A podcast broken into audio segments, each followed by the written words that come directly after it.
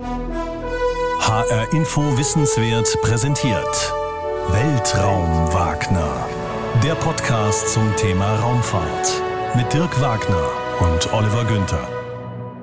Hallo, mein Name ist Dirk Wagner. Und mein Name ist Oliver Günther. Und heute geht es bei uns um das Thema Galaxien, schwarze Löcher, dunkle Materie. Das Hubble Weltraumteleskop. Ah, dunkle Materie. Das gefällt dir, Das, ne? Total.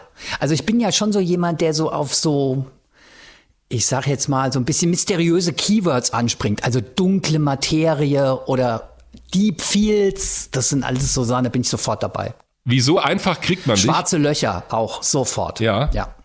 Also das reicht, so ein paar Stichworte einzustreuen und schon ist Oliver Günther, der sich, wie er selber immer sagt, früher eigentlich nicht wirklich für Raumfahrt interessiert hat, völlig angefixt.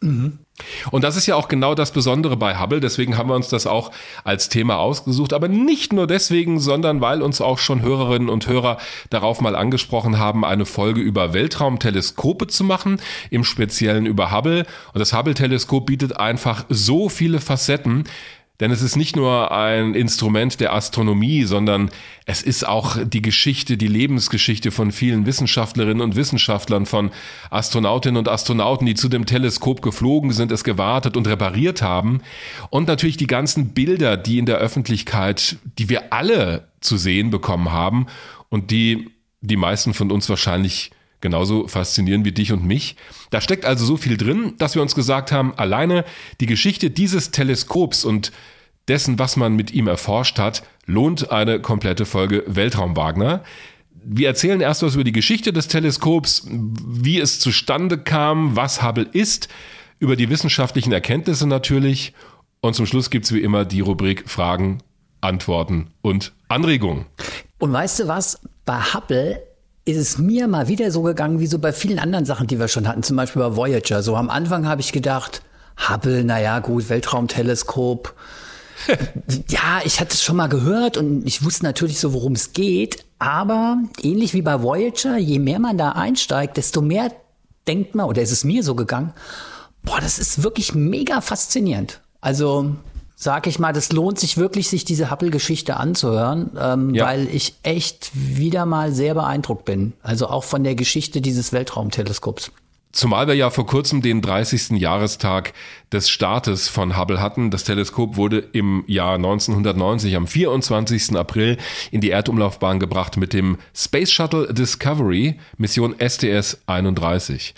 Wenn wir uns das vergegenwärtigen, es waren ungefähr vier Jahre vergangen seit dem Challenger-Unglück, der Explosion der Raumfähre, bei der alle sieben Besatzungsmitglieder an Bord gestorben sind. Darüber haben wir eine eigene Folge gemacht über Challenger. Und nur vier Jahre danach startet dieses Hubble-Teleskop, auf dem so viele Hoffnungen geruht haben. Das war schon vor der Challenger-Katastrophe eines der wichtigsten Projekte der NASA für die Forschung, für die internationale Forschungsgemeinschaft, für die Astronomie. Das Teleskop sollte eigentlich schon 1983 starten. Es wurde aber aufgrund von technischen Problemen verschoben. Dann gab es Probleme mit dem Shuttle und dann ist Challenger explodiert. Und diese Mission war von vornherein so ausgelegt, dass völlig klar war, wenn die NASA das gut hinbekommt, dann ist sie wieder aus dem Gröbsten raus. Also Hubble war so eine Art Wegstein, so eine Wegmarkierung der NASA raus aus diesem Trauma von Challenger. Das war ja noch lange nicht komplett überwunden 1990. Also nur das zu dem Hintergrund, welche Hoffnungen und welche Bedeutung dieser Mission beigewohnt haben. Naja, Moment, aber mal andersrum gesehen, so wie du das beschreibst, da war ja auch ein immenser Druck.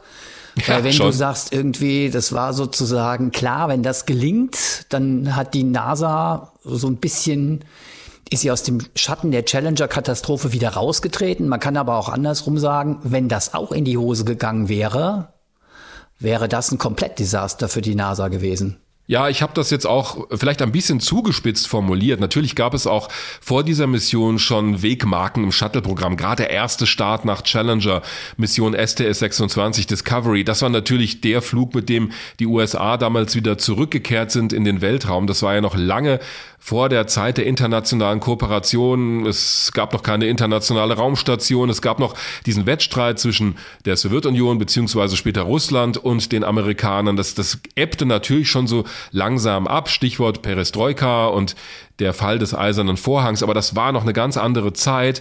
Da hatte die Raumfahrt eben auch noch sehr diese Bedeutung, wir beweisen im Rest der Welt mal, was wir können. Und vor dem Hintergrund war Challenger natürlich ein nationales Trauma für die Vereinigten Staaten.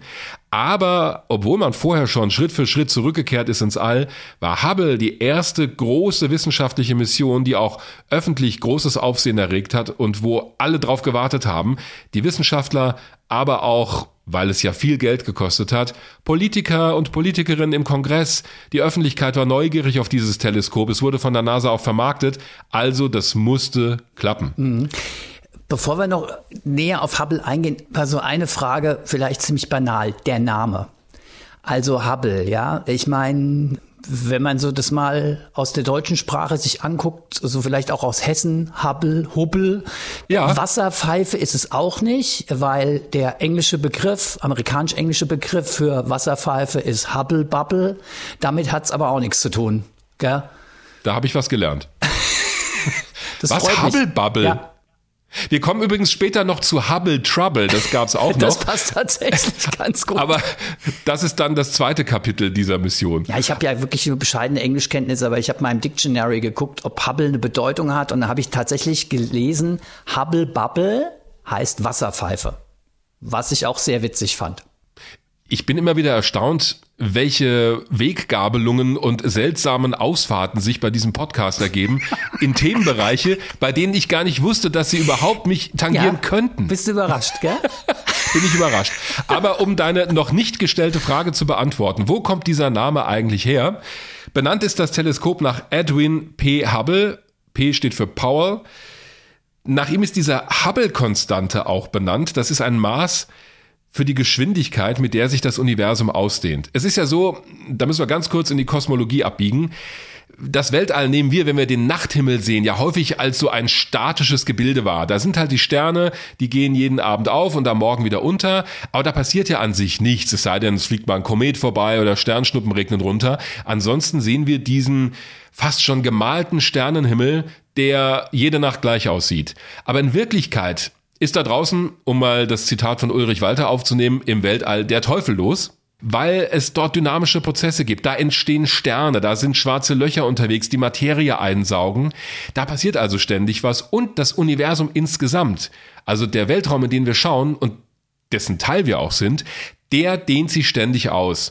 Kann man auch messen und man weiß daher auch, dass das Universum so ungefähr 13,8 Milliarden Jahre alt ist. Also so lange existiert es schon und so lange expandiert es auch. Es soll ja mal mit einem riesigen Knall, den man natürlich nicht hören konnte, aber es soll mit dem Urknall entstanden sein. Im Prinzip war das gesamte Universum und alles, was wir heute haben, in einem Punkt konzentriert. Ein Punkt mit unglaublich hoher Energiedichte und dann machte es sinngemäß Kavum und das Ganze ist expandiert und seitdem dehnt sich das Universum aus. Das sagt sich so dahin, Urknall, das Universum dehnt sich aus. Aber alleine da geraten wir ja schon an die Grenzen unserer Vorstellungskraft, denn die Frage, die sich für mich immer gestellt hat, wenn sich das Universum ausdehnt, ja, wo hinein dehnt es sich denn aus? Unsere Vorstellung, was wir im Alltag erleben als Menschen, ist ja immer, dass wir uns in einem Raum bewegen, sei es das Zimmer, die Wohnung, die Stadt, in der wir leben, der Planet, auf dem wir leben. Aber das Universum an sich, das hat kein Ende. Und das ist eine Erfahrung, die völlig gegen das spricht, was wir aus unserem Alltag kennen. Warum komme ich da drauf, so weit abzubiegen? Weil man verstehen muss, dass die Unendlichkeit, über die wir reden, eigentlich ein Begriff ist, den wir als Menschen gar nicht verstehen können. Dieser Punkt, in dem das Universum mal konzentriert war, auch da war sinngemäß nichts drumherum, sondern im Prinzip ist der Raum und die Zeit und alles mit diesem Urknall entstanden. Und Edwin Hubble hat herausgefunden, dass sich das Universum mit einer bestimmten Geschwindigkeit ausdehnt, wobei die Expansion des Universums schon vorher postuliert wurde von Georges Lemaitre aus Belgien. Und mit Hubble, mit dem Teleskop meine ich jetzt, wollte man unter anderem diesen Wert noch exakter bestimmen, weil das Teleskop Beobachtungsmöglichkeiten geliefert hat oder liefern würde, sagte man damals, die es ermöglichen, das Alter des Universums und seine Ausdehnungsgeschwindigkeit noch exakter zu vermessen, als es mit irdischen Instrumenten möglich war. Deswegen wurde dieses Teleskop das Hubble-Teleskop benannt. War das jetzt ein zu großer Bogen, aber er musste sein. Ich habe mal einen Moment gedacht, wir schweifen ziemlich ab, aber am Ende hat es dann total funktioniert und war auch wichtig abzuschweifen. Ja, weil ich finde, wenn man sagt, das Universum dehnt sich ständig aus, wir reden hier über etwas, das unsere Vorstellungskraft übersteigt. Alleine schon, wenn wir über die Expansion des Universums reden. Und da werden wir wahrscheinlich noch an anderen Punkten in diesem Podcast, in dieser Folge drauf kommen, denn Hubble geht mit seinen Entdeckungen und mit seinen Beobachtungen an die Grenzen dessen, was wir als Menschen wahrnehmen und vielleicht auch verstehen können. Mhm. Wir müssen nur mal ganz kurz, glaube ich, erklären diese Besonderheit von Hubble, weil du hast gerade eben gesagt, Hubble ist kein irdisches Teleskop, Deshalb hat man sich ja auch von Hubble diese besonderen Fähigkeiten und diese besonderen Erkundungsmöglichkeiten versprochen, weil Hubble ist nicht auf der Erde positioniert, sondern eben im Weltall. Was ist der Vorteil oder was war die Hoffnung, die damit verbunden war, dass man ein Teleskop im All positioniert und eben nicht auf der Erde? Denn da gab es ja schon viele Teleskope. Gibt es ja auch heute noch viele Teleskope. Ja, und zwar wesentlich größere als Hubble. Hubble hat, also das eigentliche Raumfahrzeug, eine Länge von 13 Metern, Durchmesser 4,3 Meter, Startmasse um die 11 Tonnen. Das Teleskop an sich, das ist ein Spiegelteleskop und das ist übrigens auch wichtig zu wissen, weil manche ja denken, ja, da sind Linsen drin. Nein, die wären viel zu schwer gewesen. Also ein Linsenfernrohr ist von vornherein ausgeschieden für so ein großes Teleskop, also groß im Verhältnis äh, zur Laderaumkapazität des Space Shuttles. Die hat man quasi voll ausgenutzt. Deswegen sind dort Spiegel drin. Der Hauptspiegel hat 2,4 Meter Durchmesser. Das ist der Spiegel, der das Licht der weit entfernten Objekte bündelt, auf einen sekundären, also auf einen zweiten Spiegel leitet und der leitet es dann zu den wissenschaftlichen Instrumenten. 2,4 Meter, da müssen wir auf der Erde nicht weit schauen. Es gibt hier viel, viel größere Teleskope, aber die stehen eben hier unten auf dem Boden. Und da gibt es verschiedene Nachteile. Andersrum formuliert, ein Weltraumteleskop hat den Vorteil, dass es oberhalb der Erdatmosphäre fliegt. Das bedeutet, es muss nicht durch diese relativ dicke Luftschicht schauen, um das Licht der Sterne und Galaxien aufzufangen. Denn, das sehen wir ja auch, wenn wir nachts in den Himmel schauen, gerade so im Sommer, die Sterne funkeln. Und das tun sie nicht etwa, weil sie an sich funkeln. Das würde man also im Weltraum gar nicht sehen, diesen Effekt, sondern der wird durch unsere wabernde Lufthülle durch die Erdatmosphäre erzeugt. Die ist ständig in Bewegung und das sehen wir dann als Funkeln der Sterne am Himmel. Das sind Verzerrungen eigentlich. Das heißt, im Teleskop siehst du das auch. Es gibt inzwischen zwar Möglichkeiten, das auch durch Bewegung der Spiegelebene bei den Teleskopen auf der Erde weitgehend auszugleichen, aber im Prinzip ist es so, dass du auf der Erde immer diesen Atmosphäreneffekt hast. Das ist das eine. Zum anderen gibt es auf der Erde Tag und Nacht und für die optische Astronomie, was Hubble ja macht, brauchst du einen dunklen Himmel. Dort oben im Weltraum, in einer Erdumlaufbahn, hast du immer Dunkelheit, es sei denn, du guckst gerade Richtung Sonne. Außerdem, oben im Weltraum sind relativ wenig Störeinflüsse. Also das Teleskop kann man sehr genau ausrichten. Da ist kein Wind, der das Teleskop ins Zittern bringt. Ein ganz wichtiger Aspekt noch dazu. Hier unten auf der Erde sehen wir nicht nur das Funkeln der Sterne, sondern die Atmosphäre blockt auch einen großen Teil des elektromagnetischen Spektrums ab. Man kann also sagen des Lichtes. Das sichtbare Licht kommt durch, klar, sonst würden wir unten auf der Erde auch nichts sehen. Aber im ultravioletten Bereich, da ist im Prinzip kaum noch was, was hier unten ankommt. Ist ja auch gut, sonst würden wir ruckzuck einen Sonnenbrand kriegen, wenn wir nur unseren Arm aus dem Fenster halten. Infrarotastronomie, also langwelliges Licht, Wärmestrahlung, kann man auch so gut wie gar nicht von der Erde aus beobachten. Das heißt, wir haben nur ein sehr schmales Fenster von der Erde aus, mit dem wir den Himmel beobachten können. Im Weltraum hast du alle Wellenlängen zur Verfügung. Deswegen war schon ganz früh in der Raumfahrt ein Ziel gewesen, ein Teleskop außerhalb der Erdatmosphäre in der Erdumlaufbahn zu platzieren. Also Hubble sieht nicht nur klarer vom Weltraum aus, sondern es sieht auch mehr. Also es sieht auch Licht, das wir mit dem menschlichen Auge, Stichwort Infrarotstrahlung, äh, Stichwort ultraviolettes Licht, das wir mit dem menschlichen Auge nicht erkennen können. Ja, es geht in Wellenlängenbereiche hinein, die wir nicht wahrnehmen können, wobei es noch andere Teleskope gibt. Auch das war mal eine Frage, die uns erreicht hat. Welche Aufgaben haben eigentlich diese verschiedenen Weltraumteleskope? Hubble war ein Teil der sogenannten großen Observatorien der NASA. Zudem gehörte auch noch Spitzer, ein Weltraumteleskop, das nur Infrarotstrahlung, also nur Wärmestrahlung aufnimmt. Damit kann man zum Beispiel sehr lichtschwache Objekte wahrnehmen, die auch schon relativ alt sind. Also da muss ich auch kurz erklären, wenn sich ein Objekt von uns wegbewegt, ja, also wenn es mit hoher Geschwindigkeit von der Erde sich entfernt, dann wird sein Licht durch den Doppler-Effekt ins Rote verschoben und im extremen Fall sogar ins Infrarote verschoben, deswegen Infrarotastronomie. Und wenn es sich auf uns zubewegt, dann wird es ins Bläuliche, es kann auch ins Ultraviolette verschoben werden. Deshalb gibt es auch Ultraviolett-Teleskope, es gibt dazu noch Gammastrahlen, Fernrohre und so weiter. Also verschiedene Teleskope jeweils für einen Wellenlängenbereich. Hubble hat aber den großen Vorteil, dass es einen sehr breiten Bereich abdeckt des sichtbaren elektromagnetischen Spektrums. Mhm. Also wir würden sagen des Lichtes. Aber es ist ja nicht nur Licht, weil Licht ist das, was wir ja eigentlich als das wahrnehmen, was wir sehen. Da gibt es aber noch viel mehr. Mhm. Aber interessant und ganz wichtig, denke ich, an Hubble ist, es erkennt mehr oder nimmt mehr wahr, als wir sozusagen mit unseren menschlichen Sinnesorganen überhaupt in der Lage sind äh, wahrzunehmen. Das finde mhm. ich ist so ein ganz wichtiger Punkt an dieser ganzen Mission, beziehungsweise an dieser Überlegung, dass du ja gesagt hast, es gibt auch Infrarotteleskope, beziehungsweise Teleskope, die ultraviolette Strahlung wahrnehmen. Mhm. Aber lass uns mal ganz kurz äh, den Bogen nochmal nehmen zum Anfang zurück, weil du hast ja sehr schön beschrieben, in welcher Situation auch für die NASA eben diese Mission, diese Hubble-Mission gestartet ist. Und das Interessante ist, Hubble wurde ja im All ich sag mal, installiert, weiß jetzt nicht, ob das der richtige Begriff ist. Und gleich gab es ja eigentlich eine riesengroße Panne und ein Fassdesaster. Genau das, was eigentlich unbedingt vermieden werden sollte, ist fast passiert bei Hubble. Was? Ja, wobei das schon noch eine Weile gedauert hat, denn dieser Start, der hat erstmal wunderbar funktioniert. Five, four, three, two, one, and liftoff of the Space Shuttle Discovery with the Hubble Space Telescope, our window on the universe.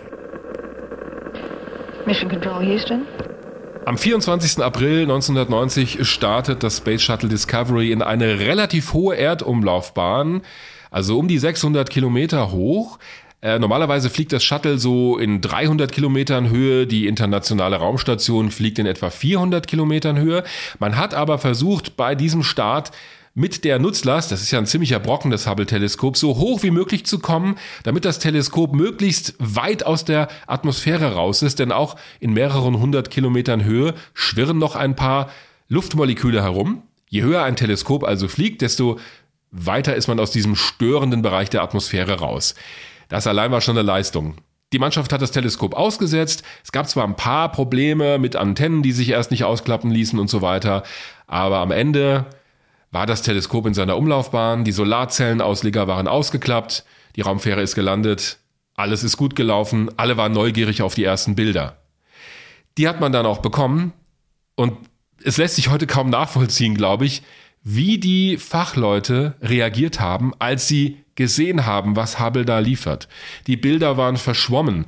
Sterne, die eigentlich als ein einziger Punkt, als punktförmige Lichtquelle abgebildet werden sollten, hatten so ein Halo drumherum, also waren verschwommen. So ähnlich äh, der Effekt, wie wenn du eine Brille aufsetzt, die nicht richtig geschliffen ist, die also gar nicht deinen Sehfehler korrigiert oder in einer nebligen Nacht, wenn du zum Mond schaust, drumherum wie so ein Nebel. So sahen diese Bilder aus. Eine Galaxie, eine Galaxie hat man aufgenommen, die war total verschwommen und sollte eigentlich ganz klar abgebildet werden. Es war also sehr schnell zu erkennen, nach dem Motto Houston, wir haben da ein Riesenproblem.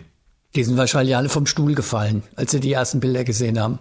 Ja, die sind vom Stuhl gefallen und das Unangenehme für die Manager der NASA war, sie mussten sich dann auf Stühle setzen, nämlich bei einer Pressekonferenz. auf heiße Stühle.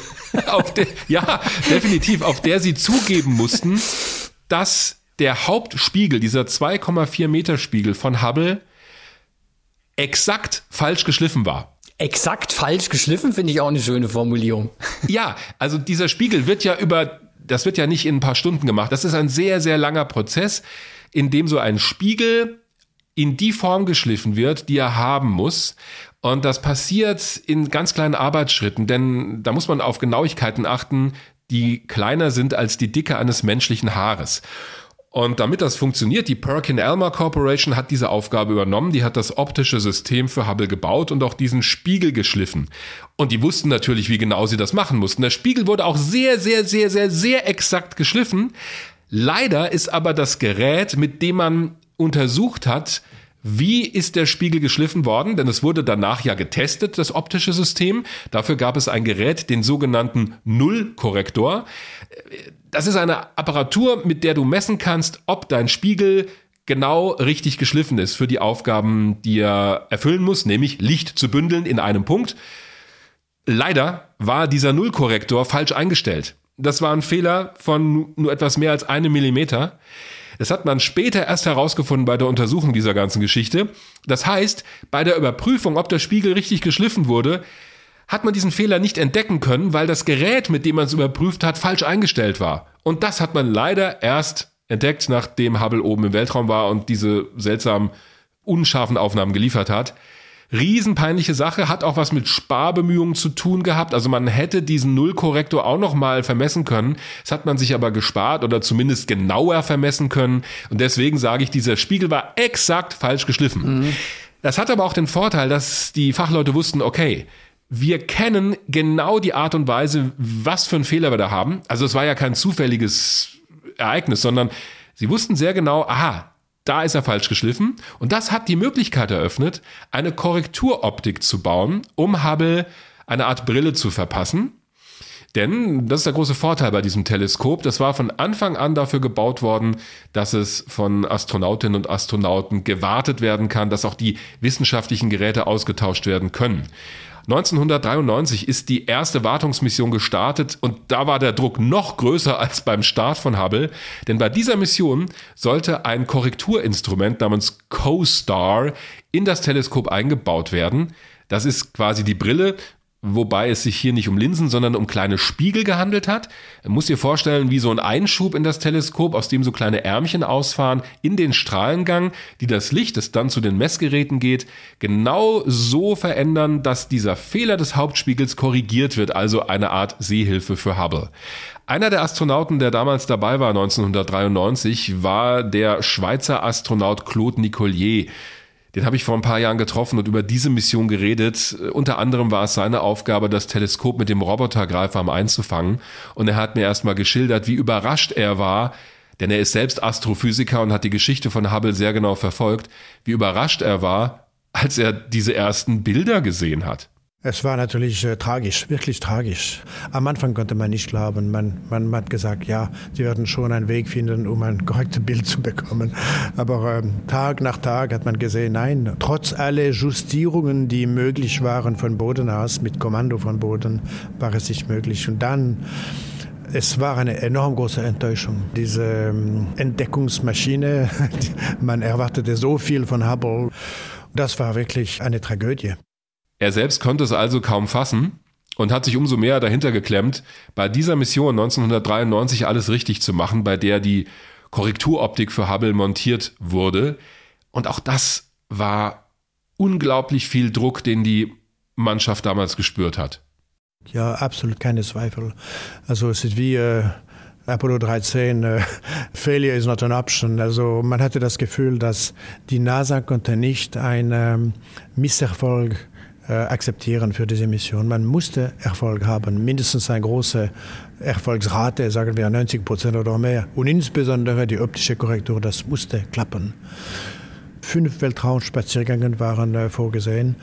Also es gab viel zu tun. Man musste alles äh, kreieren, kann man sagen, und erfinden und dann die Prozeduren schreiben, zusammen mit Ingenieure und Techniker während ein Jahr, das war ungefähr der Dauer von unserem Training, während dieser lange Zeit muss man Motivation haben, enorm große Motivation. Für mich war die Motivation 1000 Prozent, ja.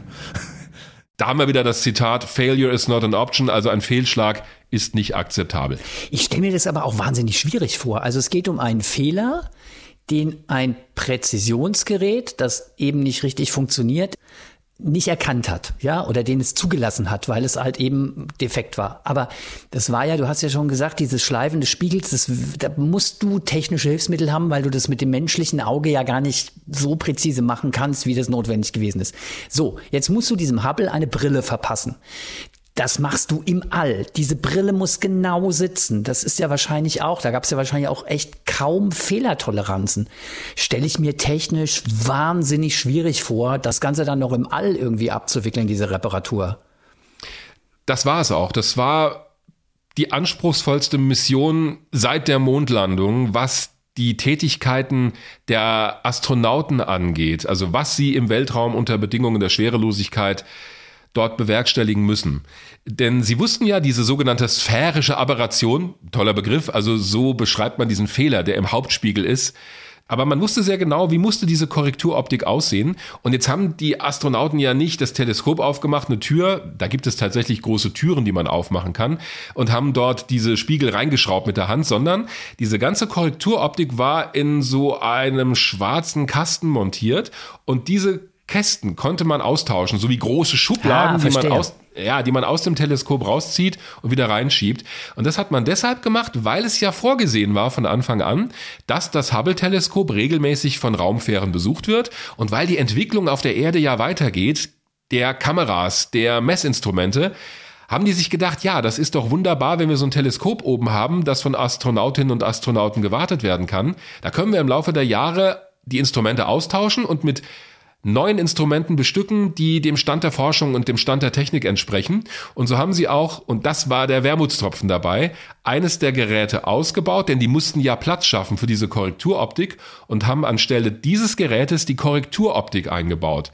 Dann sind diese Spiegel ausgefahren innen drin, äh, haben sich in den Strahlengang geschwenkt und haben dann das Licht zu den vorhandenen Instrumenten, also zu den noch vorhandenen Kameras, entsprechend korrigiert geschickt.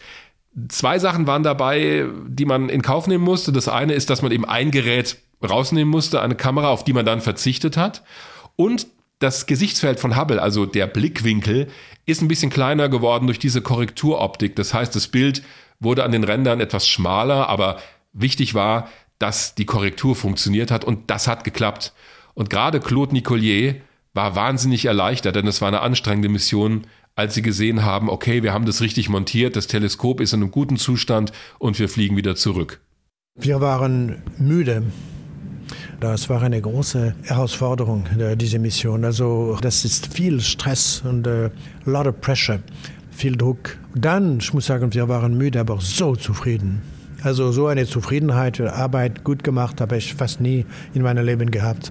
Die Stimmung da oben, das war so gut, so positiv. Ja. Das war unter den besten Momenten von meinem Leben, würde ich sagen.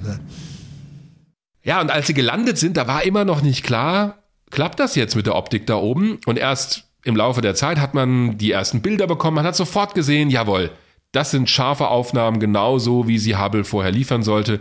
Diese Reparatur im Weltraum hat funktioniert.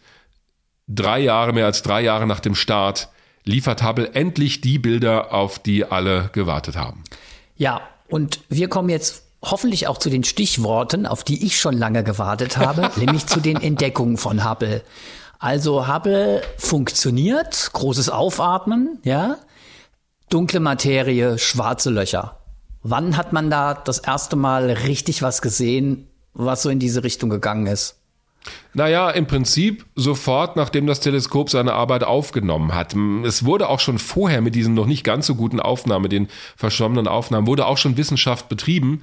Denn man konnte aus den Daten ja trotzdem was rauslesen. Es gab auch die Möglichkeit, durch Computer, Bildbearbeitung, Software auf der Erde diesen Fehler ein Stück weit zu korrigieren. Also im Prinzip ging das los als Hubble die ersten Bilder geliefert hat. Aber erst in den Jahren danach, auch durch die neuen Instrumente, es gab insgesamt fünf sogenannte Servicing-Missionen zu Hubble, also Flüge von Raumfähren, die letzte im Jahr 2009. Da hat man das Teleskop auf den neuesten Stand der Technik gebracht. Da wurden neue Instrumente eingebaut. Und mit denen hatte man ganz andere Möglichkeiten als mit den Kameras, die am Anfang drin waren. Und jetzt alles aufzuzählen, würde den Rahmen dieses Podcasts, selbst dieses Podcasts sprengen, aber ich nenne mal ein paar Stichworte. Galaxien. Mit Hubble hat man die am weitesten von der Erde entfernten Galaxien aufgenommen, die überhaupt jemals abgebildet wurden. Das sind, hören wir auch später noch was von, die sogenannten Hubble Deep Field oder Extreme Deep Field Aufnahmen. Da passiert Folgendes. Das Teleskop wird auf eine Region im Weltall gerichtet, wo praktisch nichts ist. Man belichtet es lange, lange, lange, lange, viele Tage und dann schaut man sich die Aufnahme an. Und weil Hubble eben so lichtstark ist, siehst du auf einmal in dieser vermeintlich leeren Region ganz viele Objekte, Galaxien, die aus der Anfangszeit des Universums stammen. Besser gesagt, das Licht stammt aus der Anfangszeit des Universums. Denn das ist ja auch was, Hubble wird immer als Zeitmaschine bezeichnet. Das ist ein bisschen irreführend, aber es beschreibt eigentlich genau das, was Hubble macht.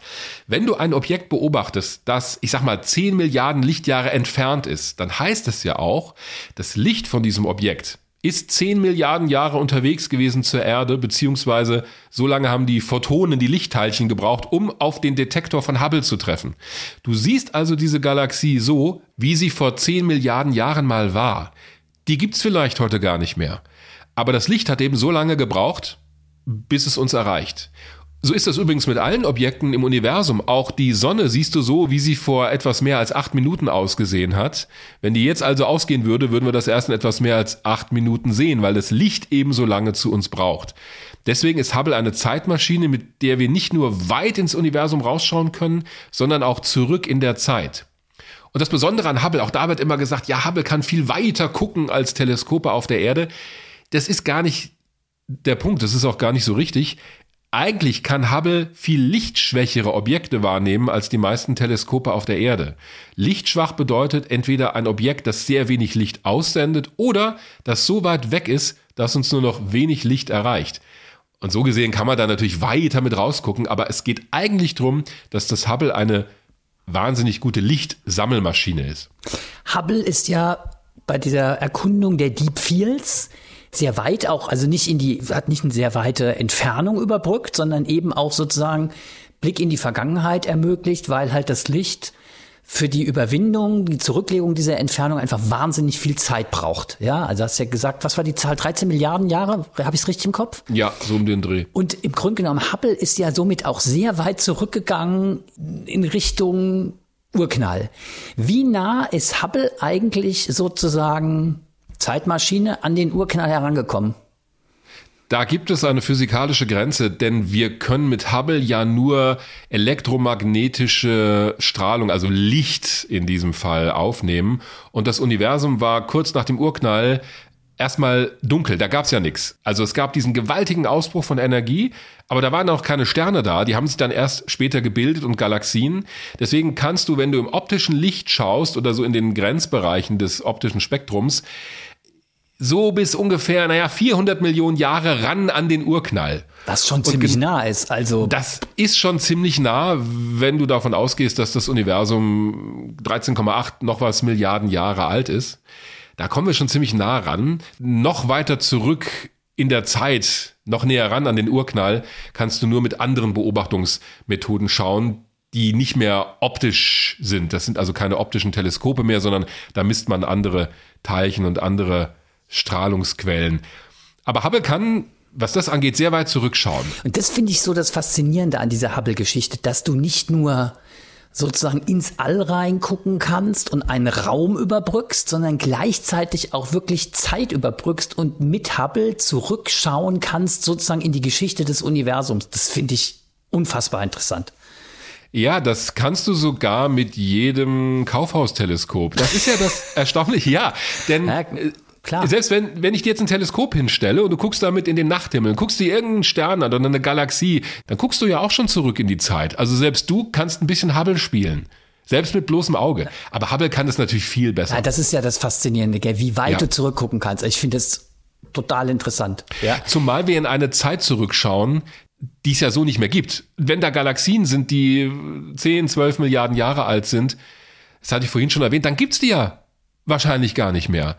Das heißt, wir schauen in ein Abbild des Universums, das heute vielleicht ganz anders aussieht an dieser Stelle, aber wir haben keine andere Möglichkeit. Wir können ja nicht hinfliegen. Auch das ist so ein Missverständnis, das manche haben. Hubble fliegt in ungefähr aktuell 550 Kilometern Höhe um die Erde. Hubble fliegt ja nicht zu den Sternen und Galaxien hin und macht da Aufnahmen, kommt wieder zurück. Schön wär's, aber das ist dann Raumschiff Enterprise.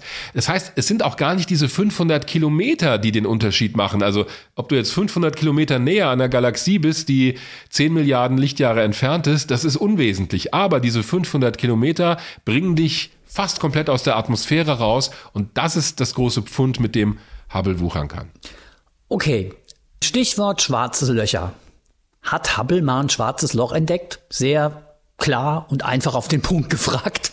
Ja, aber indirekt, denn schwarze Löcher, deswegen sind sie schwarz, haben die unangenehme Eigenschaft, dass du sie nicht sehen kannst. Schwarze Löcher sind ja keine Löcher, sondern das sind extrem massereiche Objekte, die sogar so schwer sind, also so viel Masse haben und damit so viel Gravitation, so viel Anziehungskraft, dass nichts von ihnen entkommen kann. Also keine Strahlung, noch nicht mal das Licht.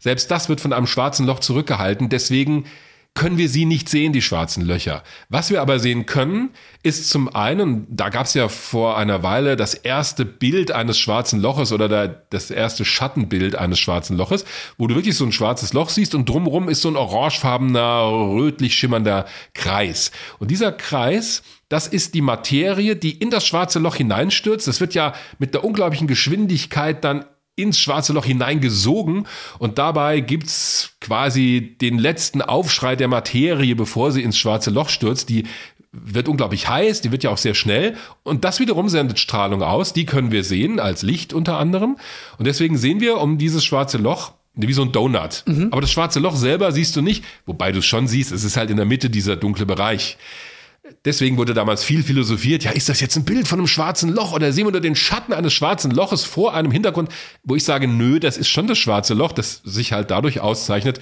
dass es schwarz ist und keine Strahlung emittiert.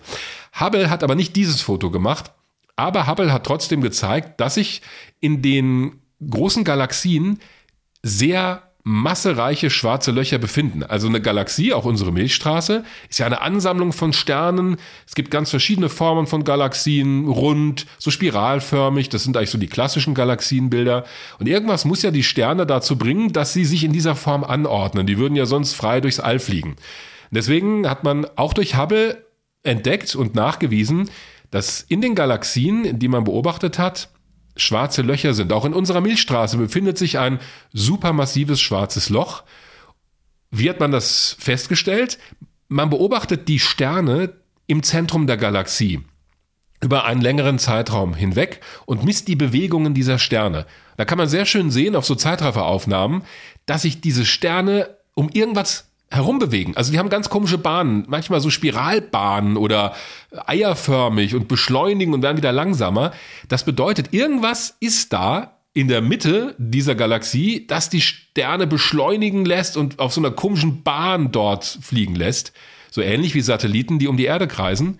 Nur haben wir hier halt nicht irgendeinen Himmelskörper, den wir sehen, sondern ein schwarzes Loch, das mit seiner gewaltigen Anziehungskraft dafür sorgt, dass diese Strukturen wie zum Beispiel Galaxien entstehen. Deswegen, schwarze Löcher sind auf der einen Seite ein bisschen beängstigend, weil sie alles in sich aufsaugen. Ähm, und ich glaube, Stephen Hawking hat mal den schönen Satz gesagt, ein Astronaut, der in ein schwarzes Loch hineinfliegen würde oder hineingesogen wird, der würde wie Spaghetti auseinandergezogen werden. Und zwar deshalb, weil wenn er mit den Füßen zuerst reinfällt, würden seine Füße schon viel stärker angezogen werden von dieser gewaltigen Gravitation als sein Oberkörper oder sein Kopf. Und das würde den Körper auseinanderreißen. Äh, das heißt, in ein schwarzes Loch zu fliegen hat so gar nichts Romantisches. Es sei denn, man guckt Filme wie Interstellar, der übrigens sensationell ist, da geht das besser aus, aber ich will hier ja nicht spoilern. Aber an sich ist ein schwarzes Loch ein gewaltiger Vernichter von Materie. Am Ende verleibt es sich alle Materie ein und schluckt sie. Und dabei wird die Materie auch noch zerstört. Das ist sehr unangenehm.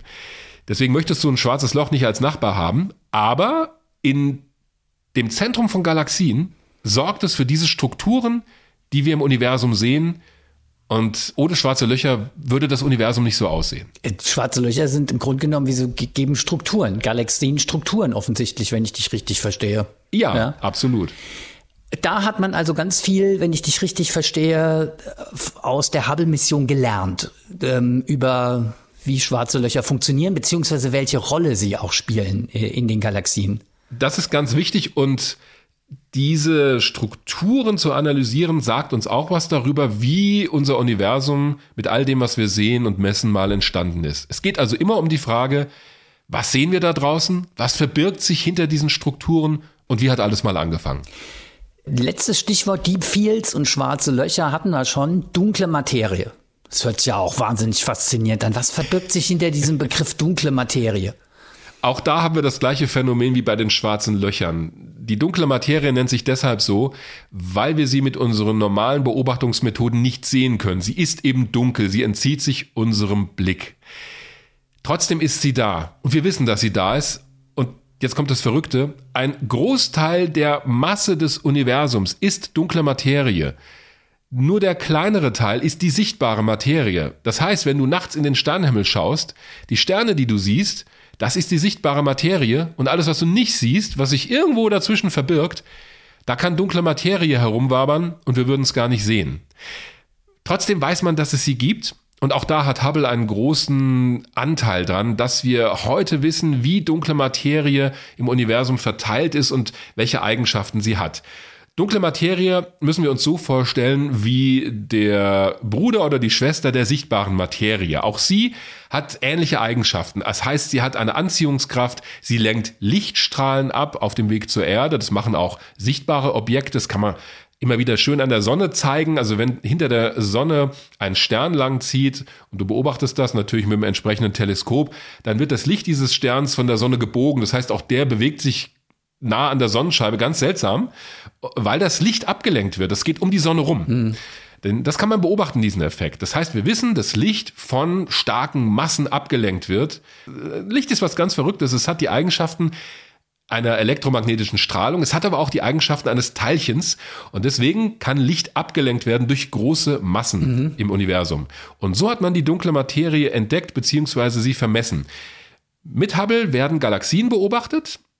Und da beobachtet man den sogenannten Gravitationslinseneffekt auf den Bildern. Das heißt, du guckst dir einen Galaxienhaufen an und entdeckst auf einmal, oh, das sieht aus, als ob du durch eine Glaslinse, durch so eine dicke Glaslinse geschaut hast, völlig verzerrt. Also die Galaxien ist manchmal wie so, ein, wie so ein Kreis, wie die angeordnet sind. Und nicht nur das, du siehst eine Galaxie mehrfach gespiegelt. Das heißt, da ist irgendwas im All, dass das Licht dieser Galaxien so ablenkt, dass sie auf einmal mehrfach auf der Aufnahme erscheinen, dass sie seltsam in die Länge gezogen erscheinen, dass sie gebogen erscheinen. Das nennt sich Gravitationslinseneffekt. Und zwar deshalb, weil das wie eine Linse, wie eine optische Linse funktioniert. Äh, damit kann man übrigens auch noch tiefer ins All schauen, netter Nebeneffekt, aber vor allen Dingen kann man dadurch beweisen, dass es die dunkle Materie gibt, denn da muss also ein Objekt sein zwischen uns und diesen Galaxien, das das Licht ablenkt. Wie kann es das? Indem es eine große Masse hat. Ja, aber da sehen wir nichts. Also muss es eine Materie sein, die wir nicht sehen, aber die trotzdem Auswirkungen hat und diese Auswirkungen können wir beobachten. Darüber habe ich vor einigen Jahren mal gesprochen mit einer Wissenschaftlerin an der Universitätssternwarte in München, Dr. Stella Seitz, die genau mit Hubble an diesem Phänomen der dunklen Materie forscht. Das heißt, sie schaut sich Bilder an, die Hubble aufgenommen hat und versucht herauszufinden, wie die dunkle Materie, die wir ja nicht direkt sehen, in diesem Bild verteilt ist. Also was sich da zwischen uns und den Galaxien befindet. Und sie hat das mal sehr schön beschrieben mit einer Analogie aus dem echten Leben, nämlich mit einer Brille, die man sich anschaut. Wenn Ihnen ein Optiker eine Brille aufsetzt und sagt, ich sage Ihnen nichts über die Brille, und Sie erzählen mir, was Sie sehen, was Sie scharf oder unscharf sehen oder wie oft Sie irgendwas sehen, und dann müssten Sie herausfinden, wie die Brille geschliffen ist. Und so machen wir das in der Astrophysik. Das heißt, wir versuchen herauszufinden, wie die Materieeigenschaften sein müssen, damit wir die Mehrfachbilder oder Gravitationslinseneffekte beobachten können, die wir beobachten. Die Hauptverursacher für diese Lichtablenkungen ist tatsächlich die dunkle Materie im Universum, die wir eben, weil sie nicht wechselwirkt mit Licht, eben nicht sehen. Und wir benutzen das, um auf die Art und Weise die Eigenschaften und die Verteilung von der dunklen Materie rauszubekommen. Das ist wie wenn man Rätsel löst. Deswegen ist es auch so spannend, so interessant.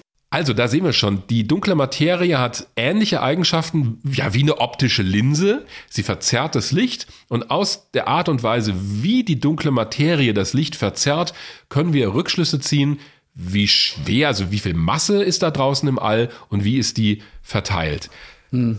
Das kann man auch von der Erde beobachten. Also auch mit irdischen Teleskopen kann man das machen. Aber äh, Stella Seitz hat mir gesagt, gerade Hubble liefert in diesem Bereich unglaublich viel für die Wissenschaft. Der Grund ist, dass das Hubble Space Teleskop so weit weg ist von unserer Erde, dass wir da keine Atmosphäre mehr haben. Und auf die Art und Weise werden die Galaxienbilder eben nicht so verschwommen dargestellt. Und wir haben eben eine sehr, sehr gute räumliche Auflösung. Die ist wirklich elementar dafür, dass wir zeigen können, welche Galaxien, diese mehrfach abgebildeten Galaxien zueinander gehören. Und die ist auch elementar dafür, dass man die überhaupt sieht. Also Hubble hat einen ganz, ganz wesentlichen Beitrag dazu geleistet, dass man tatsächlich lernt, wie die dunkle Materie in Zentren von Galaxienhaufen verteilt ist Und es äh, gibt kein anderes Instrument, das nur annähernd einen gleich guten Beitrag zu dieser Fragestellung erbracht hat. Strich drunter, Hubble kann die dunkle Materie nicht direkt beobachten, aber durch diese sehr genauen Bilder von Galaxien und Objekten im All können wir Rückschlüsse ziehen darauf, wie die dunkle Materie verteilt sein muss. Dazu musst du natürlich Galaxien finden, wo sich zwischen uns und der Galaxie auch ein Klumpen dunkler Materie befindet. Und das zu finden ist auch nicht so einfach. Das ist ein bisschen wie ein Puzzlespiel. Mhm. Du hast vorhin mal so schön gesagt, ähm, schwarzes Loch möchte man nicht zum Nachbar haben. Diese dunkle Materie hört sich für einen Science-Fiction-Fan für mich schon ähm, sehr spektakulär an, aber klingt ehrlich gesagt nicht so gefährlich. Nee, ist er auch nicht. Ohne die dunkle Materie würde unser Universum übrigens auch nicht so aussehen, wie es das tut. Also man kann die Bewegungen von Objekten im All auch zueinander nicht erklären, indem wir nur die sichtbare Materie und deren Anziehungskraft nehmen. Es muss da noch was anderes geben.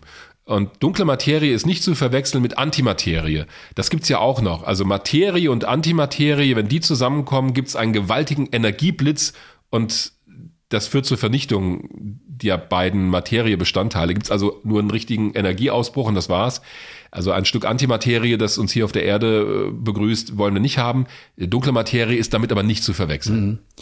Wir gehen ganz schön tief in die Kosmologie heute rein, merke ich. Ja, aber gut, äh, Hubble schaut ja auch tief ins Weltall rein und wenn Hubble heute das Thema ist, kommen wir da, glaube ich, zwangsläufig drauf. Kosmologie, Astrophysik, sind auch wahnsinnig spannende Bereiche der Wissenschaft, jenseits der Raumfahrt. Denn bei Hubble können wir sehr schön sehen, das ist ein Instrument, das ist wahnsinnig faszinierend an sich, diese Mission, aber was es möglich macht, das wird ja erst dadurch so richtig deutlich aus den Arbeiten der Wissenschaftlerinnen und Wissenschaftler, die aus diesen Daten unter anderem ja auch sensationelle Bilder generieren. Die Arbeit der Wissenschaftler. Gutes Stichwort, weil wir haben ja jemanden, beziehungsweise du kennst jemanden, der ja tatsächlich bei der Hubble-Mission leibhaftig mitgearbeitet hat. Ja, das ist unser Hörer Kai Nöske. Der arbeitet inzwischen bei der Europäischen Raumfahrtbehörde ESA als Communications Officer, so nennt sich das. Er ist also in der Öffentlichkeitsarbeit, äh, im Prinzip in der Presseabteilung zuständig für robotische Missionen, für die Missionen, die zu anderen Planeten oder Himmelskörpern fliegen. Und er hat aber, bevor er das gemacht hat, als Instrument Scientist, also als Instrumente- oder Gerätewissenschaftler gearbeitet im Team von NASA und ESA für das Hubble Weltraumteleskop. Konkret war er zuständig für die Wide Field Kamera 3, WFC 3 genannt. Das ist eines dieser Geräte, das sich auch heute noch im Hubble Teleskop befindet. Das wurde 2009 bei der letzten Wartungsmission eingebaut. Das ist eine sehr hochauflösende Kamera, eine sehr empfindliche Kamera, die Bilder von weit entfernten Objekten im All liefert. Kai Nöske war vier Jahre lang am Space Telescope Science Institute, so nennt sich das, in Baltimore tätig und hat dort für dieses Gerät Daten gesammelt, also war dort für dieses Gerät zuständig und genau darüber habe ich mit ihm für diesen Podcast gesprochen und habe ihn erstmal gefragt, was diese Kamera, diese WFC3 eigentlich für Bilder liefert. Die Kamera liefert Bilder über einen weiten Wellenlängenbereich. Das ist ein bisschen eine eierlegende Wollmilchsau. Whitefield Kamera 3 kann sowohl im Ultravioletten beobachten als auch im sichtbaren Licht und sogar im nahen Infraroten also äh, Wellenlängenbereiche, die wir mit unseren Augen gar nicht sehen können, äh, in denen uns aber das Universum viel erzählt. Zum Beispiel können wir im langwelligen Licht, im, im Infraroten hinter den Staub gucken, äh, in dem sich junge Sterne bilden zum Beispiel. Wir können aber auch das Licht ganz entfernter Galaxien sehen, aus dem ganz jungen Universum, das durch die Rotverschiebung, durch die Ausdehnung des Universums vom Sichtbaren ins infrarote Licht gedehnt worden ist. Im Ultravioletten können wir wiederum zum Beispiel das Licht ganz junger, heller Sterne, die nur ganz kurzlebig sind, beobachten und äh, lernen viel darüber, was in Sternen selbst passiert. Und was diese Kameras machen, die sind eben so optimiert, dass sie im Wesentlichen die volle Auflösung des Teleskops nutzen mhm. und die über einen möglichst großen Himmelsausschnitt, ein möglichst großes Gesichtsfeld, man sagt ein Field of View dazu, zur Verfügung stellen. Wir können also möglichst viel Universum auf einmal bei voller Auflösung beobachten. Das war ein super Werbespruch gerade. Hat er gesagt, ich bin irgendwann von der Wissenschaft in die Kommunikation gegangen. Ja. Das heißt aber, äh, die Bilder dieser Kamera werden wir, also die Öffentlichkeit wahrscheinlich, auch schon mal gesehen haben, oder? Gibt es so irgendein besonderes Bild, das diese Kamera geliefert hat, ein besonders bekanntes? Äh, ganz kürzlich das Jubiläumsbild zum 30. Geburtstag des Hubble. Aber die Kamera hat auch in den letzten Jahren wesentlich zum Erstellen dieser Deep Field Himmelsausschnittbilder beigetragen. Das sind die Aufnahmen, die das Teleskop zu einer Zeitmaschine machen. Das fing an mit der Vorgängerkamera, der Whitefield Planetary Camera 2, wo man sich irgendwann gedacht hat, jetzt nehmen wir ein anscheinend leeres Stück Himmel und beobachten dann ganz lange und stapeln ganz viel Licht ganz entfernter Galaxien. Und das Licht hat sehr lange zu uns gebraucht, Milliarden von Jahren. Im Grunde hat man damals äh, mit diesem mutigen Experiment, das kostete sehr viel Beobachtungszeit, eine kurze Geschichte von allem in einem Bild aufgefangen. Das war so erfolgreich, dass man später mit den weiterentwickelten Kameras, mit den Nachfolgekameras die Übung immer weiter wiederholt hat und hat damit immer empfindlichere Aufnahmen geschaffen, wo man immer weit entferntere und entsprechend auch noch weiter aus der Vergangenheit zu uns Licht sendende Galaxien aufnehmen konnte. Inzwischen ist man so weit, dass man bis etwa 400 Millionen Jahre nach dem Urknall zurückgucken kann. Äh, das klingt jetzt 400 Millionen Jahre nach einer sehr langen Zeit, aber in kosmischen Maßstäben ist das tatsächlich so ein Wimpernschlag nach dem Urknall gewesen. Ja, fast schon. Das Universum ist ja 13,8, also knapp 14 Milliarden Jahre alt. Und wenn man dann 400 Millionen, also 0,4 Milliarden Jahre nach dem Urknall zurückblicken kann, dann hat man damit schon eine Kleinkinderaufnahme des Universums. Und man sieht tatsächlich die Milchstraßen, so wie unsere, nur eben viel weiter entfernt in ihrem Baby- oder Kleinkindstadium, kurz nachdem sie angefangen haben müssen, denn viel Zeit war ja vorher nicht, ihre Sterne zu bilden. Die Zeit, wo die ersten Sterne anfingen, sich aus dem ursprünglichen Gas des Urknalls zu bilden. Das versteht man heute noch gar nicht, wie die ersten Sterne wirklich im Detail ausgesehen haben müssen und wie die ersten schwarzen Löcher sich gebildet haben, wie die allerersten Galaxien-Bausterne zusammengekommen sind, ist es wirklich eine Suche nach dem ersten Licht. Mit Hubble kommt man noch nicht ganz bis dahin, aber mit dem Nachfolger hofft man, ist man sich ziemlich sicher, dass man in diese allererste Zeit der ersten Sternentstehung, des ersten Sternlichts im Universum zurückgucken kann. Was genau war damals deine Aufgabe als Instrument Scientist für diese Kamera auf Hubble? Ja, zum einen war das eine technische Aufgabe. Man man bekommt ständig durch Testaufnahmen äh, und durch Telemetrie Parameter von der Kamera, von der Hardware. Man schaut, wie die Kamera sich verhält. Man macht Testaufnahmen, beantragt die, äh, werden vom Teleskop gemacht, man kriegt die Daten zurück und dann sieht man, wenn man immer dieselben Sternhaufen, immer dieselben Testobjekte anguckt, wie die Qualität der Bilder, wie bestimmte Eigenschaften der Bilder sich im Laufe der Zeit verändern. Und man muss eben gucken, wie die Elektronik, wie die Kamerachips, die Detektoren wie in unseren Digitalkameras oder Handys, diese Chips, die das Licht auffangen, wie die sich mit der Zeit verändern. Da entstehen kleine Schäden und man muss gucken, wie man das rauskorrigieren kann und dann entsprechende Korrekturverfahren entwickeln und die mit den Nutzerinnen und Nutzern, den Astronomen teilen. Das war die eine Aufgabe, aber die andere, das hat mir eine Wissenschaftlerin auch schon mal erzählt, dass Hubble wesentlich überzeichnet ist, was die Beobachtungszeit angeht. Das heißt, es gibt wesentlich mehr Anfragen, um Beobachtungszeit zu bekommen auf dem Teleskop, als wirklich als Beobachtungszeit zur Verfügung steht. Wie wird dann ausgewählt, wer zum Zuge kommt? Das ist tatsächlich eine größere logistische Operation, wo einmal im Jahr eine Ausschreibung stattfindet, Call for Proposals, und das ist fast so wie so ein Fest, das die ganze astronomische Community weltweit in Aufruhr versetzt. Alle schreiben ihre Beobachtungszeitanträge. Das heißt, man beschreibt genau, was man machen möchte, was ist die wissenschaftliche Fragestellung, wie möchte ich das mit Hubble lösen, wie viel Zeit brauche ich dafür, welche Ressourcen brauche ich dafür.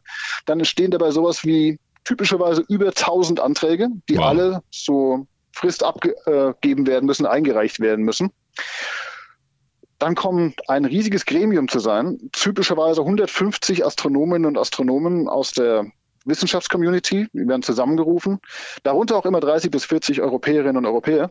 Und die sitzen zusammen, je nach astronomischen Fachgebieten getrennt und begutachten, bewerten diese Anträge. Und dann wird in einem sehr ausgereiften und sehr intensiven Verfahren äh, entschieden, welche Anträge denn um Beobachtungszeit bekommen. Es gibt eine Besonderheit, wo Hubble Pionier oder die Hubble Community Pionierarbeit geleistet hat. Und zwar gibt es da ein sogenanntes Doppelblindverfahren. Was im Zusammenhang ähm, mit dem Teleskop erstmal seltsam klingt. Genau. Obwohl Hubble ja am Anfang so ein bisschen blind ja, war, oder redet ihr bestimmt drüber. Ja. Äh, ist, ja, es ist so, dass man herausgefunden hat, dass tatsächlich die unbewussten Vorurteile zwischen Frauen und Männern und äh, auch gegenüber jüngeren Menschen eine messbare Benachteiligung von Frauen und jüngeren Forscherinnen und Forschern zur Folge haben. Deswegen ist man mit Hubble irgendwann dazu übergegangen, vor einigen Jahren, und äh, hat gesagt, die Autorinnen und Autoren, die leitenden PIs, Principal Investigators der, äh, der Anträge, die dürfen nicht mehr erkenntlich sein. Es darf aus dem Antrag nicht mehr erkenntlich sein, wer ihn geschrieben hat. Und auch die Begutachtenden, deren Namen werden auch aus dem gesamten Prozess rausgenommen, sodass also damit auch inzwischen messbar dieser Effekt von durchaus einigen Prozent, kriegt der Antrag Zeit, kriegt er keine, eliminiert werden konnte. Und das ist ein toller Erfolg. Das ist inzwischen auch auf andere Missionen übergegangen und auf andere Agenturen. Lässt sich ungefähr sagen, zu welchen Themen die meisten Anträge kommen? Also schwarze Löcher oder dunkle Materie oder geht das querbeet? das geht querbeet. Und mhm. äh, aus diesem, äh, diesem sogenannten Oversubscription Factor, wie viel mal mehr Anträge werden eingereicht, als tatsächlich Zeit zur Verfügung steht, das ist tatsächlich etwa ein Faktor 6, ist schon ersichtlich, dass alle sehr, sehr geflissentlich dabei sind, äh, ihre Anträge zu schreiben, um was von dieser kostbaren Beobachtungszeit abzubekommen. Hubble ist einfach ein sehr leistungsfähiges Instrument.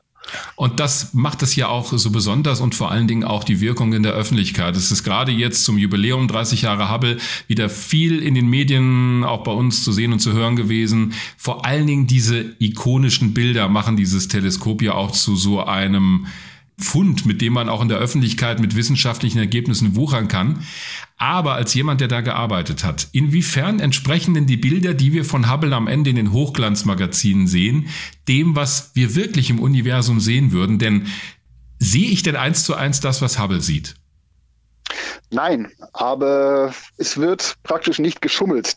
Also ähnlich wie auch eine typische, eine klassische CCD-Kamera ist Hubble eigentlich farbenblind. Hm. Kameras, die sehen erstmal nur reinkommendes Licht.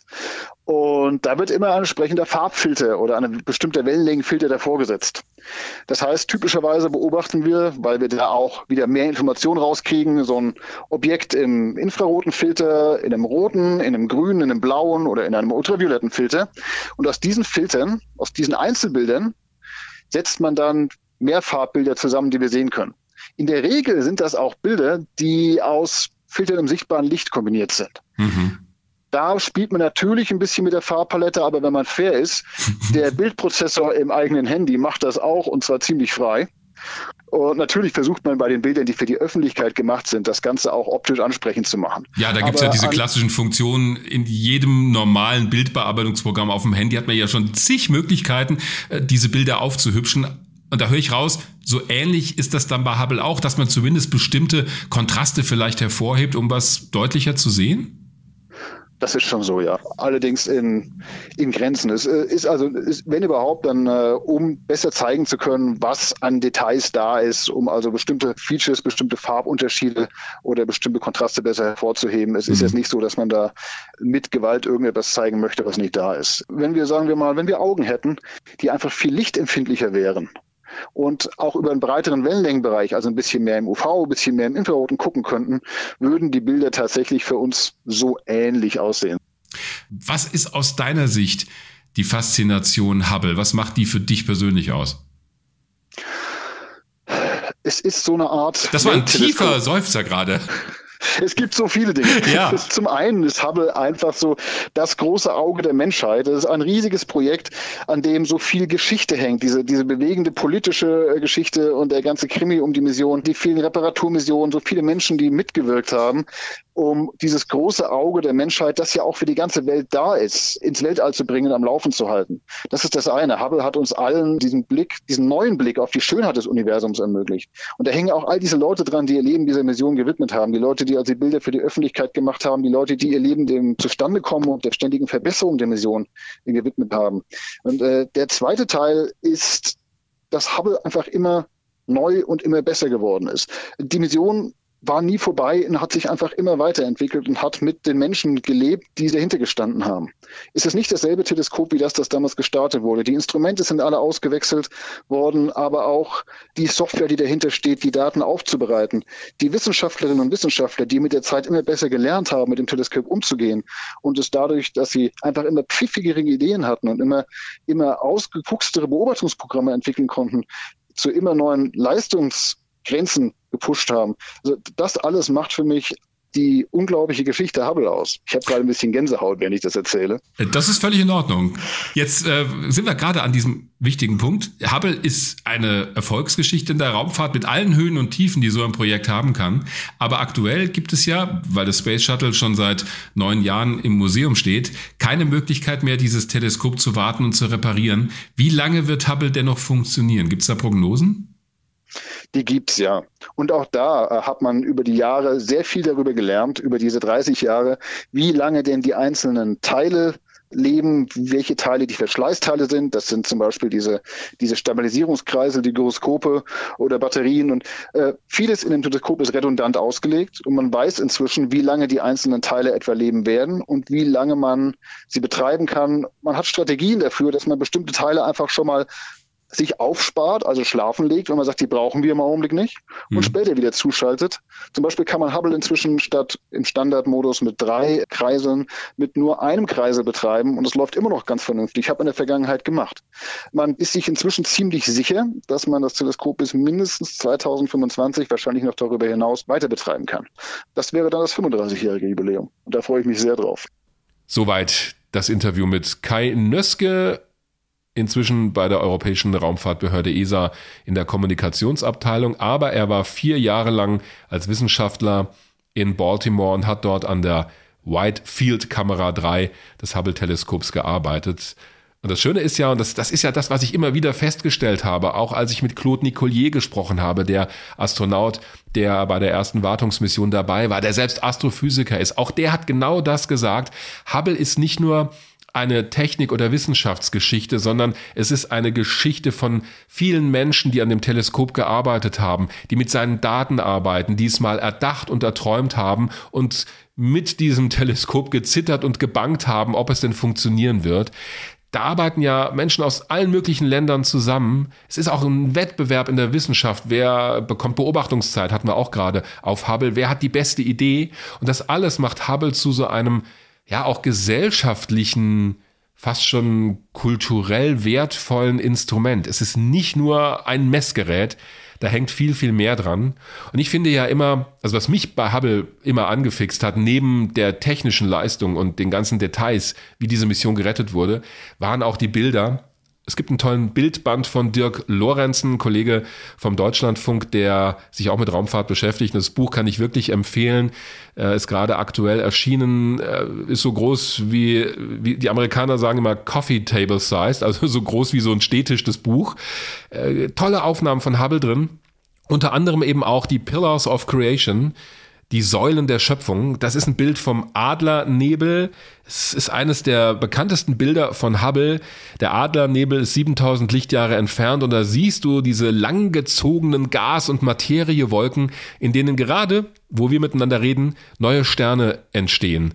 Das ist ein unglaublich faszinierendes Bild, das auch deutlich macht, das Universum da draußen ist nicht starr, es ist dynamisch, da passiert jeden Tag was und es ist faszinierend, das zu entdecken. Ich will jetzt nichts Falsches sagen, aber gerade Säulen der Schöpfung, dieses Bild, das ja nun wirklich echt spektakulär ist und kann man ja auch einfach mal googeln, dann sieht man es auch, kann man es sich auch am Rechner angucken, mhm. ist ja auch ein Bild, das nur deshalb für uns, ich sag mal, für uns sichtbar ist, weil es halt durch diese Möglichkeiten, die Hubble hat, nämlich ultraviolette und Infrarotstrahlung aufzuzeichnen, für uns sozusagen möglich geworden ist, es als Bild für uns sichtbar umzusetzen. Mhm. Weil das sind ja, glaube ich, wenn ich das richtig gelesen habe, letztendlich Fotografien, na, Fotografien kann man eigentlich nicht sagen, aber Aufnahmen von Gasen, die eben durch die Möglichkeit, Infrarotwellen und ultraviolette Strahlung aufzuzeichnen und dann irgendwie bildlich umzusetzen möglich gemacht wurden. Das ist ja nichts, was wir so sehen würden, wenn wir da jetzt vorbeifliegen würden, sondern das hat wirklich was damit zu tun, dass Hubble eben in der Lage ist, Wellenbereiche aufzuzeichnen, die wir menschlich nicht wahrnehmen können mit dem menschlichen Auge und die dann in Form von Bildbearbeitung für uns sichtbar übersetzt werden. Das ist auch genau das, was Kai Nöske gerade erläutert hat. Natürlich würdest du mit dem bloßen Auge nicht genau das sehen, weil unser Auge eben nicht einen so großen Wellenlängenbereich abdeckt wie Hubble. Aber dadurch, dass Hubble das kann und dass ja, wir so eine Art Superauge damit haben, bekommen wir einen Eindruck von den Objekten, wie sie wirklich dort oben im Weltraum aussehen würden. Das hat er ja auch gesagt. Es wird ein bisschen natürlich dran geschraubt. Klar, damit man überhaupt diesen Eindruck bekommt. Aber sie bemühen sich schon, die Wissenschaftlerinnen und Wissenschaftler, nichts zu zeigen, was so nicht existiert. Also, das fand ich ganz gut, diese Formulierung. Also nicht krampfhaft was hervorzuheben oder zu zeigen, was gar nicht da ist. Denn auch das geht ja. Also du kannst ja auch radioastronomische Daten, also mit, die mit großen Antennenschüsseln, mit Radioteleskopen aufgenommen werden. Das, das ist nichts, was du sehen kannst. Wir können keine Radiostrahlung, keine Radiowellen wahrnehmen als Menschen. Aber auch diese Bilder kannst du sichtbar machen. Und da kann man natürlich auch sagen, ja, okay, aber das sehe ich ja gar nicht. Trotzdem ist dieses Objekt da, weil es in diesen Wellenlängenbereichen auch Energie aussendet. Aber ich finde, das ist nochmal was anderes, weil es sehr weit in einen Bereich reingeht, den wir nun wirklich nicht wahrnehmen können. Bei Hubble sind die Bilder, die wir da sehen, schon, die vermitteln einen, finde ich, korrekten Eindruck von dem, was da draußen ist. Kann man, ganz am Anfang des Interviews hat Kai Nöske das nochmal auch so beschrieben mit dem, wenn ich es richtig in Erinnerung habe, Infrarot, mit Infrarotwellen oder mit der Aufzeichnung von Infrarotwellen können wir Sterne wahrnehmen, ähm, die weit von uns weg sind, während Ultraviolett eher jüngere Sterne zu erfassen sind. Ich glaube, so hat das formuliert. Kannst du das nochmal so ein bisschen ganz kurz erklären, wie da der Zusammenhang ist? Ja, das liegt an den Wellenlängen. Also die Infrarotastronomie nimmt Wärmestrahlung wahr. Das ist das gleiche werden viele Leute kennen, die schon mal so eine Thermografieaufnahme von ihrem Haus gesehen haben. Da wird auch mit einer Infrarotkamera, mit einer Kamera, die Wärmestrahlung misst, geschaut, wo sind denn an den Fenstern vielleicht Lücken oder wo ist die Gebäudeisolierung schlecht. Und diese Wärmestrahlungsdaten werden dann in verschiedene Farben umgerechnet. Also da sieht es besonders, ich glaube, rot aus an Stellen, wo viel Wärme rauskommt und wo es kühl ist, da ist es eher bläulich. Das sehen wir ja auch nicht mit dem bloßen Auge, aber dieses Infrarotbild gibt einen Eindruck davon, wie dieses Objekt, nämlich das Haus, im Bereich der Wärmestrahlung aussehen würde. Wenn wir also wärmeempfindliche Augen hätten, würden wir genau das sehen. Und das gleiche macht Hubble. Damit kann man Objekte wahrnehmen. Infrarotstrahlung befindet sich ja, wenn du auf das Spektrum schaust, also wenn du dir das Spektrum, das elektromagnetische Spektrum anschaust, dann hast du auf der rechten Seite langwelligere Strahlung. Da gehört die Infrarotstrahlung dazu, die also auch weniger Energie beinhaltet als die auf der linken Seite kurzwelligere Strahlung. Da hast du das Ultraviolette, ganz hinten auch die Röntgen Röntgenstrahlung, Gammastrahlung und so weiter. Das sind Objekte, die energiereiche Strahlung aussenden. Das sind auch, wenn man diese Objekte wahrnimmt oder diese Strahlung misst, häufig sehr gewaltige oder gewaltsame Ereignisse im Universum. Gammastrahlenausbrüche zum Beispiel, wo viel Energie freigesetzt wird. Und das ist eben der Unterschied. Du kannst Objekte wahrnehmen, deshalb die weit entfernten alten Sterne, wo uns ja kaum noch elektromagnetische Wellen erreichen, die findest du eher im infraroten Bereich. Vorhin hatte ich eben auch die Geschichte, wenn sich ein Objekt von uns entfernt, dann wird sein Licht auch ins Rote, ins Rötliche verschoben. Das kommt noch dazu. Also die Geschwindigkeit, mit der sich ein Objekt entfernt oder auf uns zufliegt, die spielt auch noch eine Rolle.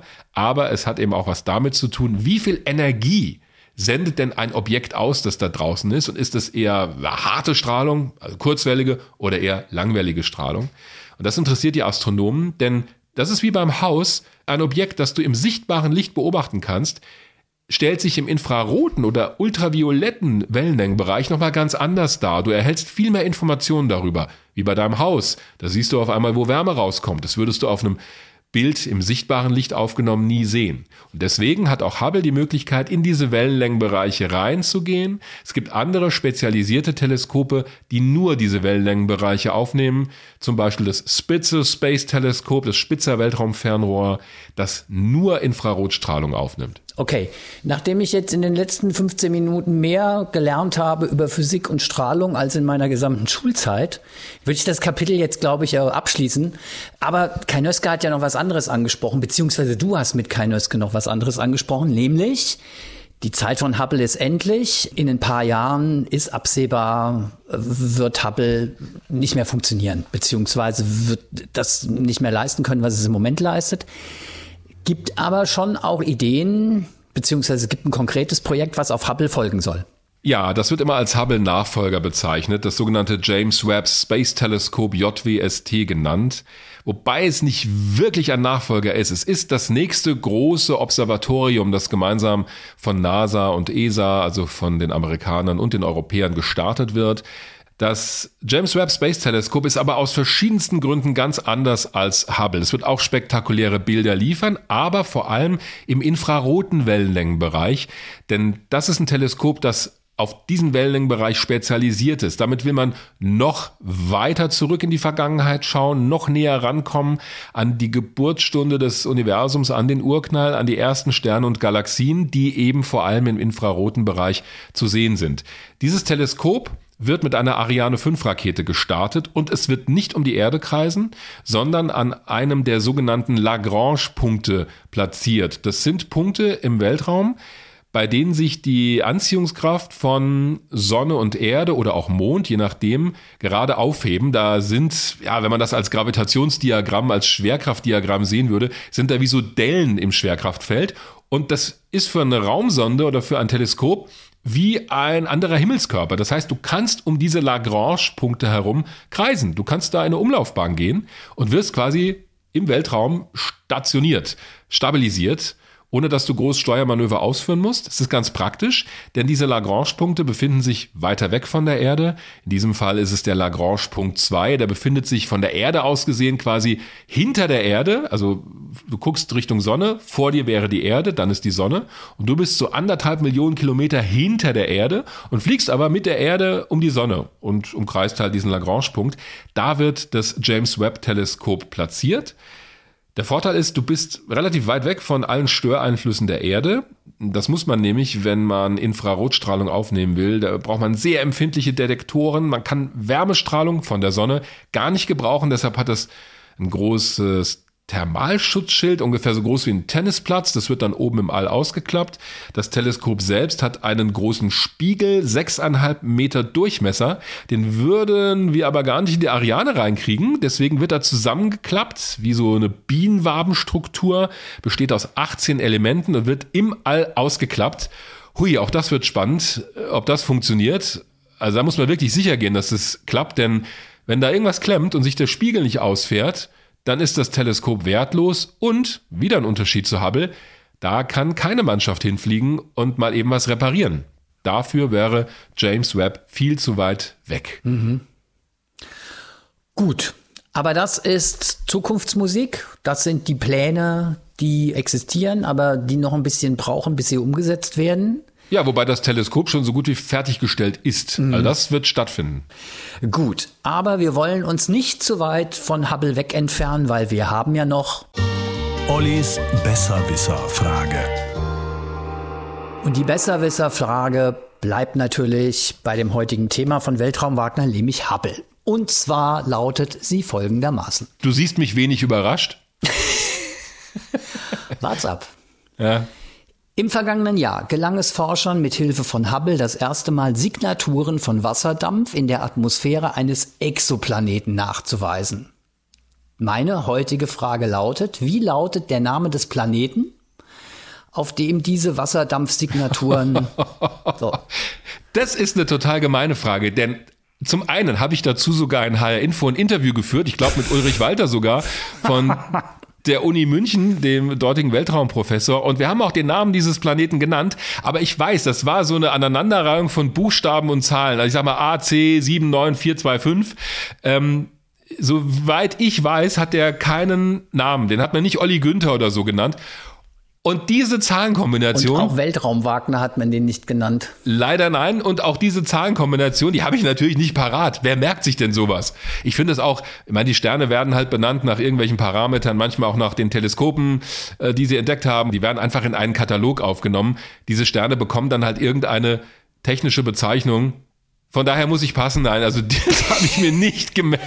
Ich habe, ich ehrlich gesagt, habe ich mir fast überlegt, ob es vielleicht ein bisschen zu leicht für dich ist, weil Nö. ich hätte dir tatsächlich zugetraut, irgendwie diese es ist tatsächlich so eine Kombination aus Buchstaben und Zahlen, dass du das parat gehabt hättest. Nee, das sind so Sachen, wo ich denke, da gibt es paar Zellen in meinem Gehirn, wo ich relevantere Informationen speichern muss. Und solche Abkürzungen oder solche Zahlenkolonnen, ja, die kann man ja auf den Zettel schreiben. Ja, also Zahlenkolonnen würde ich das jetzt nicht nennen, was ich jetzt auflösen werde. Die Bezeichnung des Planeten lautet nämlich K2-18b. Ja, sag ich doch. Aber ich habe mir es tatsächlich nicht gemerkt. Ja, ganz kurz, du hast es schon angedeutet. Wie kommen solche Bezeichnungen zustande? So K2, 18b, gibt es da ein System oder sowas? Also ja, es gibt diese berühmten Beispiele, dass ganz viele Planeten Kepler so und so viel B oder mhm. Kepler 5a heißen.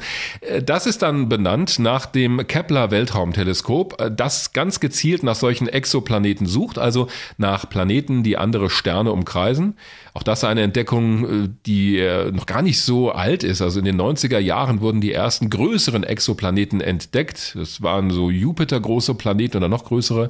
Inzwischen durch die verbesserten Beobachtungsmethoden kann man sehr viel kleinere sehen, sogenannte Supererden, also schon noch Gesteinsplaneten, die aber größer sind als die Erde.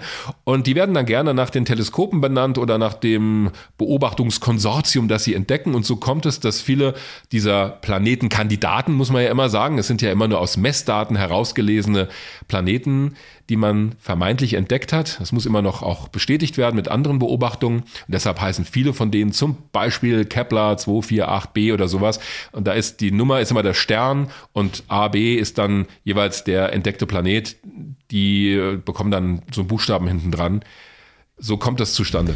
Also K2-18b Übrigens 110 Lichtjahre von der Erde entfernt und wer mal gucken will, ihn zu entdecken, im Sternbild Löwe soll er sich aufhalten. K2 müsste dann der Name des Teleskops sein. Was wäre denn die einfachere Frage gewesen? Das war die. das war schon die einfache.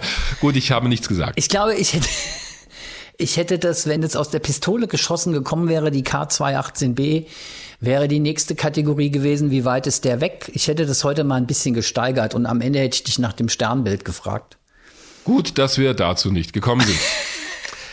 Stichwort Fragen. Damit kommen wir zu unserer beliebten Rubrik Fragen und Antworten. Jo. Die erste Frage kommt von Sarah Löffler, die uns angeschrieben hat per Mail über hrinforadio.de. Übrigens eine Möglichkeit, uns Fragen zukommen zu lassen. Und sie schreibt, ich wollte mal nachfragen, ob ihr mal eine Folge über den Mond machen könntet. Wo liegt sein Ursprung? Welche Auswirkungen hätte es, wenn er nicht mehr da wäre und so weiter? Oder vielleicht könnt ihr auch in eurer Fragenrubrik kurz darauf eingehen. Das machen wir doch gerne. Sehr gute Frage, weil sie uns auch immer wieder mal erreicht. Wir haben ja über den Mond und die Reisen dorthin und die Frage, ist eigentlich eine Mond- oder eine Mars-Mission für die Raumfahrt jetzt die größere Herausforderung, auch eine eigene Folge gemacht. Da wurde auch schon ein bisschen angeschnitten, wie der Mond mal entstanden ist. Aber gerade zu dieser Frage gibt es aktuell, ich habe sie extra ausgedruckt, eine Pressemitteilung vom Deutschen Zentrum für Luft- und Raumfahrt, vom DLR.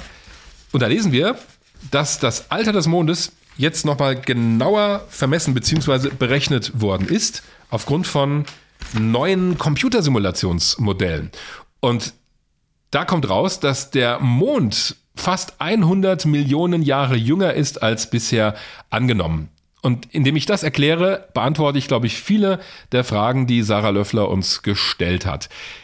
Inzwischen ist es eine verbreitete und akzeptierte Theorie, dass der Mond vor etwa viereinhalb Milliarden Jahren entstanden ist und zwar durch eine Kollision der Urerde mit einem etwa Mars-großen Planeten, die sind zusammengestoßen und durch die gewaltige Energie, die dabei frei geworden ist, sind große Teile dieser beiden Himmelskörper wieder flüssig geworden und durch die Energie des Zusammenpralls wurde dann ein großer Brocken in die Umlaufbahn der damaligen Urerde geschleudert und wir ahnen es schon, dieser Brocken ist dann abgekühlt und ist heute unser Mond. Das heißt, er ist mal aus dem Zusammenstoß der Erde mit einem anderen Himmelskörper entstanden in der Frühzeit des Sonnensystems.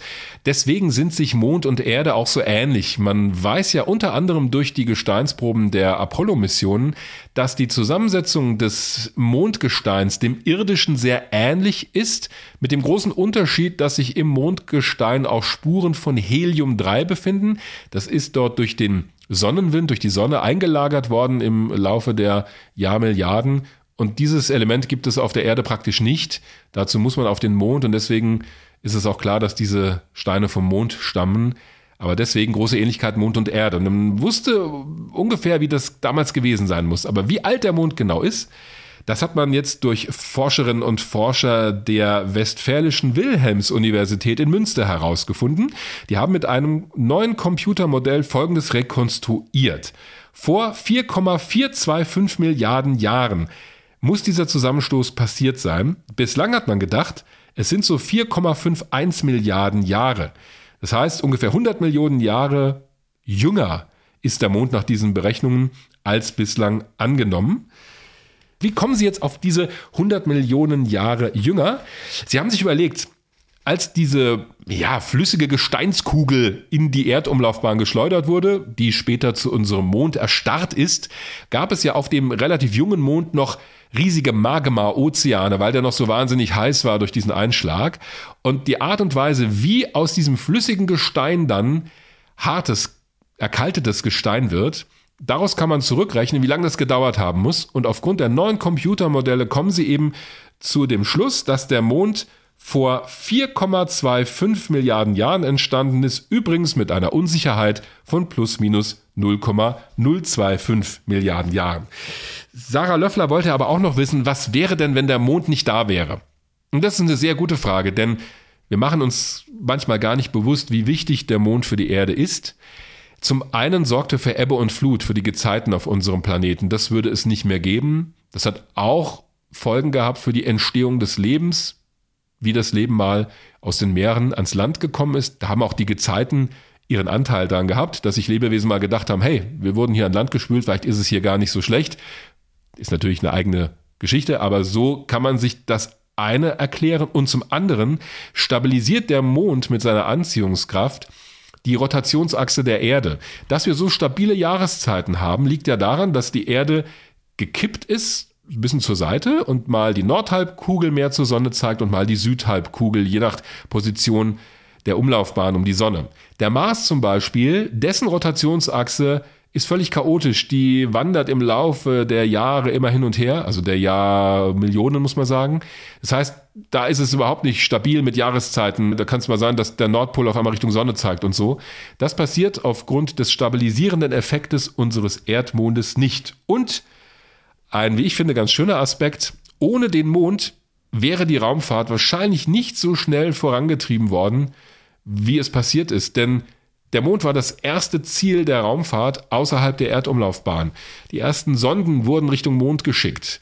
Die ersten astronautischen Missionen weg von der Erde haben zum Mond geführt. Der Mond ist quasi da oben und ruft uns ständig zu, ja, kommt doch mal vorbei. Wenn der nicht da wäre, wäre vielleicht die Sehnsucht des Menschen, da mal hochzufliegen, gar nicht entstanden. Klar, denn da war ja nichts.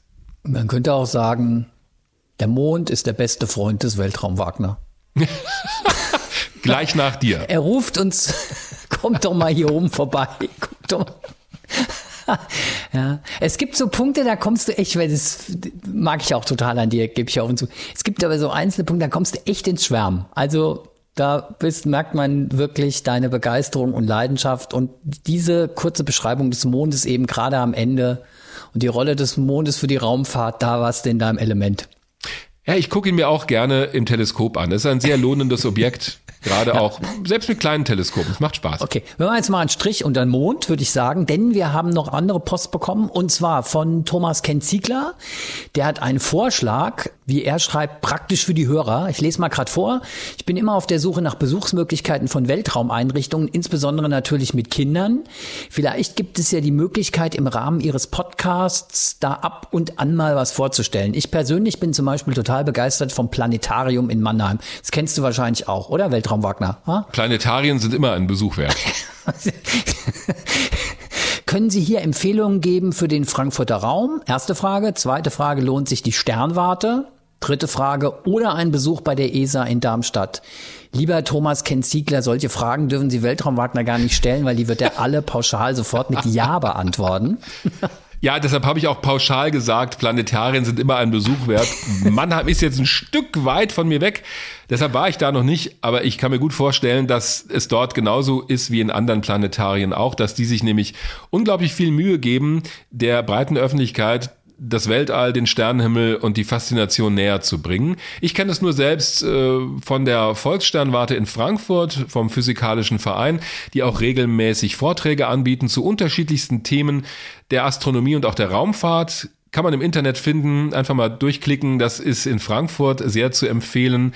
Die haben auch eine eigene Kuppel, also eine Sternwarte, aber der Himmel über Frankfurt ist halt sehr, sehr lichtverschmutzt da lohnt es sich mal eher auf den Feldberg zu fahren mit einem eigenen Teleskop, da sieht man mehr. Aber diese Vorträge sind sehr zu empfehlen, deshalb auf jeden Fall ein Tipp, auch da mal vorbeizuschauen. Ich finde ja auch die Starkenburg-Sternwarte in Heppenheim mit Rainer Kresken, den wir auch hier schon mal im Interview hatten, lohnt sich auch. Wer da unterwegs ist, ist eine relativ kleine Sternwarte, aber auch da hat man eben die Möglichkeit, mal nahe an die Beobachtungsgeräte ranzukommen und auch dort gibt's Vorträge. Also auch gerne da mal vorbeischauen. Das ESOC, das European Space Operations Center in Darmstadt, hat er gefragt. Ja, natürlich ist das ein Besuch wert. Es gab mal den großen Tag der offenen Tür, als die Jubiläum gefeiert haben. Es ist aber auch so möglich, das ESOC mal zu besuchen. Das muss aber vorher angemeldet werden.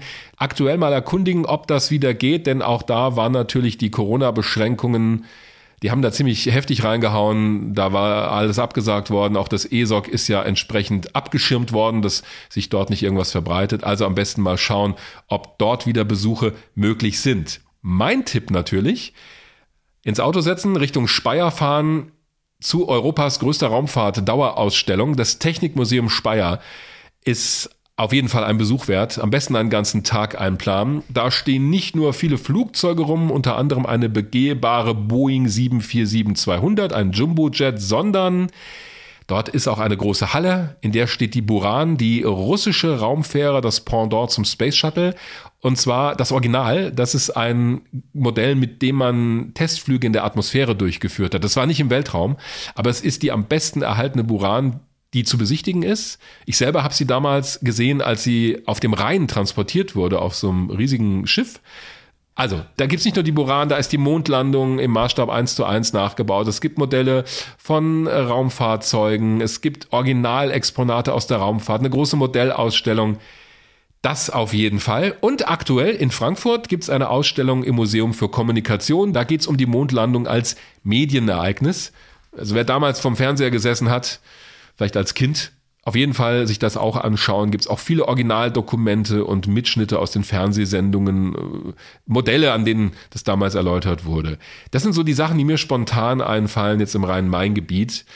Wenn man noch weiter schaut, klar, es gibt die großen Raumfahrtmuseen, in Washington das National Air and Space das ist Museum. jetzt vielleicht ein bisschen. also, ja, ja gut. Gut, okay, ich habe ja gesagt. Also, das ist jetzt mal. Also, jetzt sind wir schon in den USA. Also, das war gut jetzt, ja. Ja, ja, das ich sprengt auch den Rahmen der Sendung. Ich mache folgenden Vorschlag. Also, ich kann das, ich traue es mich beinahe gar nicht zu sagen, aber ich steuere mal ganz bescheiden aus meiner Sicht bei das Planetarium in Kassel. Für alle, die in Nordhessen beheimatet sind oder da mal vorbeikommen, ist auch ein Besuch wert war ich mal gewesen. Ich fand es total beeindruckend, aber ich kann es auch nicht mal vergleichen mit anderen Planetarien oder sowas. Mir hat es extrem gut gefallen. Vielleicht nur noch mal so als ganz bescheidene Ergänzung meinerseits in Richtung Nordhessen. Ansonsten folgendes Angebot, wenn uns mal was über den Weg läuft, Dirk, können wir doch auch irgendwie das twittern auf einem unserer beiden Accounts. Vielleicht hat ja Thomas Kenzigler Lust, da irgendwie uns zu folgen und kann man ja, wenn uns mal was über den Weg läuft, an interessanten Veranstaltungen oder an interessanten Entdeckungen, können wir es auch gerne über Twitter weiterreichen. Ja. Oder? Absolut. Ist ja vielleicht ein Verfahren. Machen wir. Gut, dann haben wir noch diverse Themenvorschläge von André Niemann zum Beispiel. Weltraumstrahlung. Findet er total spannend. Ja, ist natürlich ein sehr weites Feld. Ein bisschen haben wir es heute schon angesprochen, denn zur Strahlung zählt ja auch das elektromagnetische Spektrum in all seiner Schönheit, sprich Licht von Sternen und Galaxien oder Infrarotstrahlung. Ich glaube, was er aber meint, weil wir es auch immer wieder mal erwähnt haben, ist so dieses äh, Strahlengürtel um Planeten wie den Jupiter oder auch die Erde hat ja auch die sogenannten Van Allen Gürtel müssten wir uns mal in der Folge über interstellare Raumfahrt mit auseinandersetzen oder wenn es zu anderen Planeten geht. Das ist so ein pauschales Thema, das müsste man, finde ich, nochmal an was festmachen, an was Konkretem. Also ich behalte es im Hinterkopf für die Folge über interstellare Raumfahrt, weil da spielt das auf jeden Fall eine Rolle. Wenn du nämlich den schützenden Kokon des irdischen Magnetfeldes verlässt für längere Zeit, dann setzt du dich natürlich der kosmischen Strahlung und auch möglichen Ausbrüchen auf der Sonne aus. Das haben wir auch bei einer Mars-Mission ist notiert. Okay. Und noch an André Niemann den Tipp, vielleicht mal bei Twitter ab und zu bei uns vorbeischauen, entweder bei mir oder bei Weltraum mit der Account von Dirk heißt ja auch so. Wir halten euch dann natürlich auf dem Laufenden, was so die Themenvorschläge und die Umsetzung angeht, damit ihr da nichts verpasst. Nico Heinrich hat sich eben auf Twitter gemeldet, auch mit einem Themenvorschlag. Ihn würden die Hintergründe der Mars-Expeditionen Curiosity Rover und der anstehende Launch des NASA Perseverance Rover interessieren. Könnt ihr dazu eine Folge machen? Habe ich ihm schon geantwortet auf Twitter, ja, machen wir, aber eher wenn die Landungen dieser Missionen anstehen. Es gibt ja noch eine chinesische Mars-Mission, wo auch ein Rover mitfliegt und die Mission der Vereinigten Arabischen Emirate. Die sollten, wenn dieser Podcast läuft, auch schon gestartet sein, beziehungsweise ist, ist kurz davor. Das behalten wir im Blick und werden uns drum kümmern, wenn die Missionen den Mars erreichen. Da passt das gut rein, auch auf die Mars-Erkundung mal zu schauen. Gut, und dann hat uns noch eine Twitter-Nachricht von HQ6 oder HQ6 erreicht, und zwar zum Thema sowjetische russische Raumfahrt. Das finde ich tatsächlich spannend. Ja, total. Er schreibt, ich bin neulich bei Wiki über das Venera-Programm gestolpert nicht so dramatisch und spektakulär, schreibt er, aber ein tolles Beispiel für wissenschaftliches Trial and Error. Vielleicht ist das ja auch mal eine Folge wert. Mir sagt's gar nichts, dir wird's wahrscheinlich was sagen, Dirk, aber so wirtische Raumfahrt, hm, na, hätte ich schon mal, finde ich interessant. Total spannend, weil darüber auch gerade bevor der eiserne Vorhang gefallen ist, sehr wenig bekannt war bei uns im Westen, zumindest wenige Details. Und erst danach hat sich das gesamte Archiv der russischen, sowjetischen Raumfahrt für uns geöffnet, was die Mondlandungspläne der Sowjetunion angeht, mit dieser gigantischen N1-Rakete oder eben auch das Venera-Programm. Das war ein Programm von Raumsonden, die die Venus erkundet haben. Die Amerikaner haben sich sehr auf den Mars konzentriert. Da gab es zwar auch ein paar Missionen zur Venus, aber die Sowjetunion hat sich damals sehr auf die Erforschung der Venus konzentriert. Da sind sogar Sonden gelandet, die Aufnahmen gemacht haben von der Oberfläche, wo es ja fast 500 Grad Celsius sind und ein Druck, der fast 100 mal größer ist als der irdische Atmosphärendruck hier. Also das ist eine völlig wahnwitzige Umgebung, dass da Technik überhaupt so lange funktioniert hat, um Bilder und Daten zu senden, ist eine unglaubliche Leistung, die manchmal so ein bisschen vergessen wird in der Geschichte der Raumfahrt. Die Erkundung der Venus war einer der ganz großen Triumphe der Sowjetunion. Abgesehen davon, dass sie ein eigenes Mondlandungsprogramm hatten und in den Anfangstagen der Raumfahrt immer die ersten waren. Ja, sollten wir uns mal drum kümmern. Ich überlege mir noch mal einen Dreh, wie wir das gut in eine Folge packen. Ja, aber den Schatz sollten wir heben. Das hört sich ja. total interessant an. Da habe ich total Lust drauf. Aber für heute sind wir durch. Für heute sind wir durch mit einem ziemlich tiefen Blick ins Universum und nicht nur da rein, sondern auch in das Fachgebiet Kosmologie, Astrophysik. Ich habe gemerkt, bei jedem Begriff, den wir bei Hubble anschneiden, machen wir im Prinzip ein neues Thema auf. Es ist gar nicht so einfach, das in diese naja, mehr oder weniger kompakte Form dieses Podcasts zu quetschen. Ich hoffe, es ist uns gelungen. Ja, mir ging es ähnlich. Ich fand es teilweise auch, ich habe sehr viel gelernt. Mhm. Ich glaube auch, dass es an ein paar Stellen auch einfach notwendig ist, da tiefer einzusteigen. Aber hm, schickt uns da gerne auch eine Rückmeldung. Also wenn das heute schon zu speziell war oder wenn ihr sagt, nee, genauso wollen wir es, ähm, mhm. würde mich schon sehr interessieren, wie das da draußen ankommt. Boah, das ist jetzt aber eine ganz schöne 80er-Formulierung. Hey, ihr da draußen im Universum. Bin ein Kind der 80er, stehe ich zu. Tatsächlich, du auch?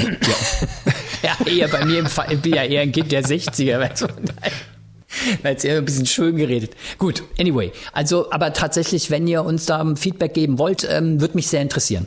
Ich freue mich auch auf Fragen, Anregungen, Kommentare über unsere Twitter-Kanäle oder über hrinforadio.de. Die Mails werden uns immer weitergeleitet. Und wie ihr seht, landen sie dann hier in unserem Podcast. Jetzt wünsche ich erstmal persönlich euch allen viel Spaß beim Verdauen der Hubble-Informationen. Ja, das klingt so negativ, verdauen. Also, äh, Beim Verarbeiten, ja, beim inspiriert darüber nachsinieren. ja, inspiriert darüber nachsinnieren. Okay. Dann bis zum nächsten Mal. Bis, bis zum bald. nächsten Mal, ihr Lieben. Macht's gut. Weltraum Wagner.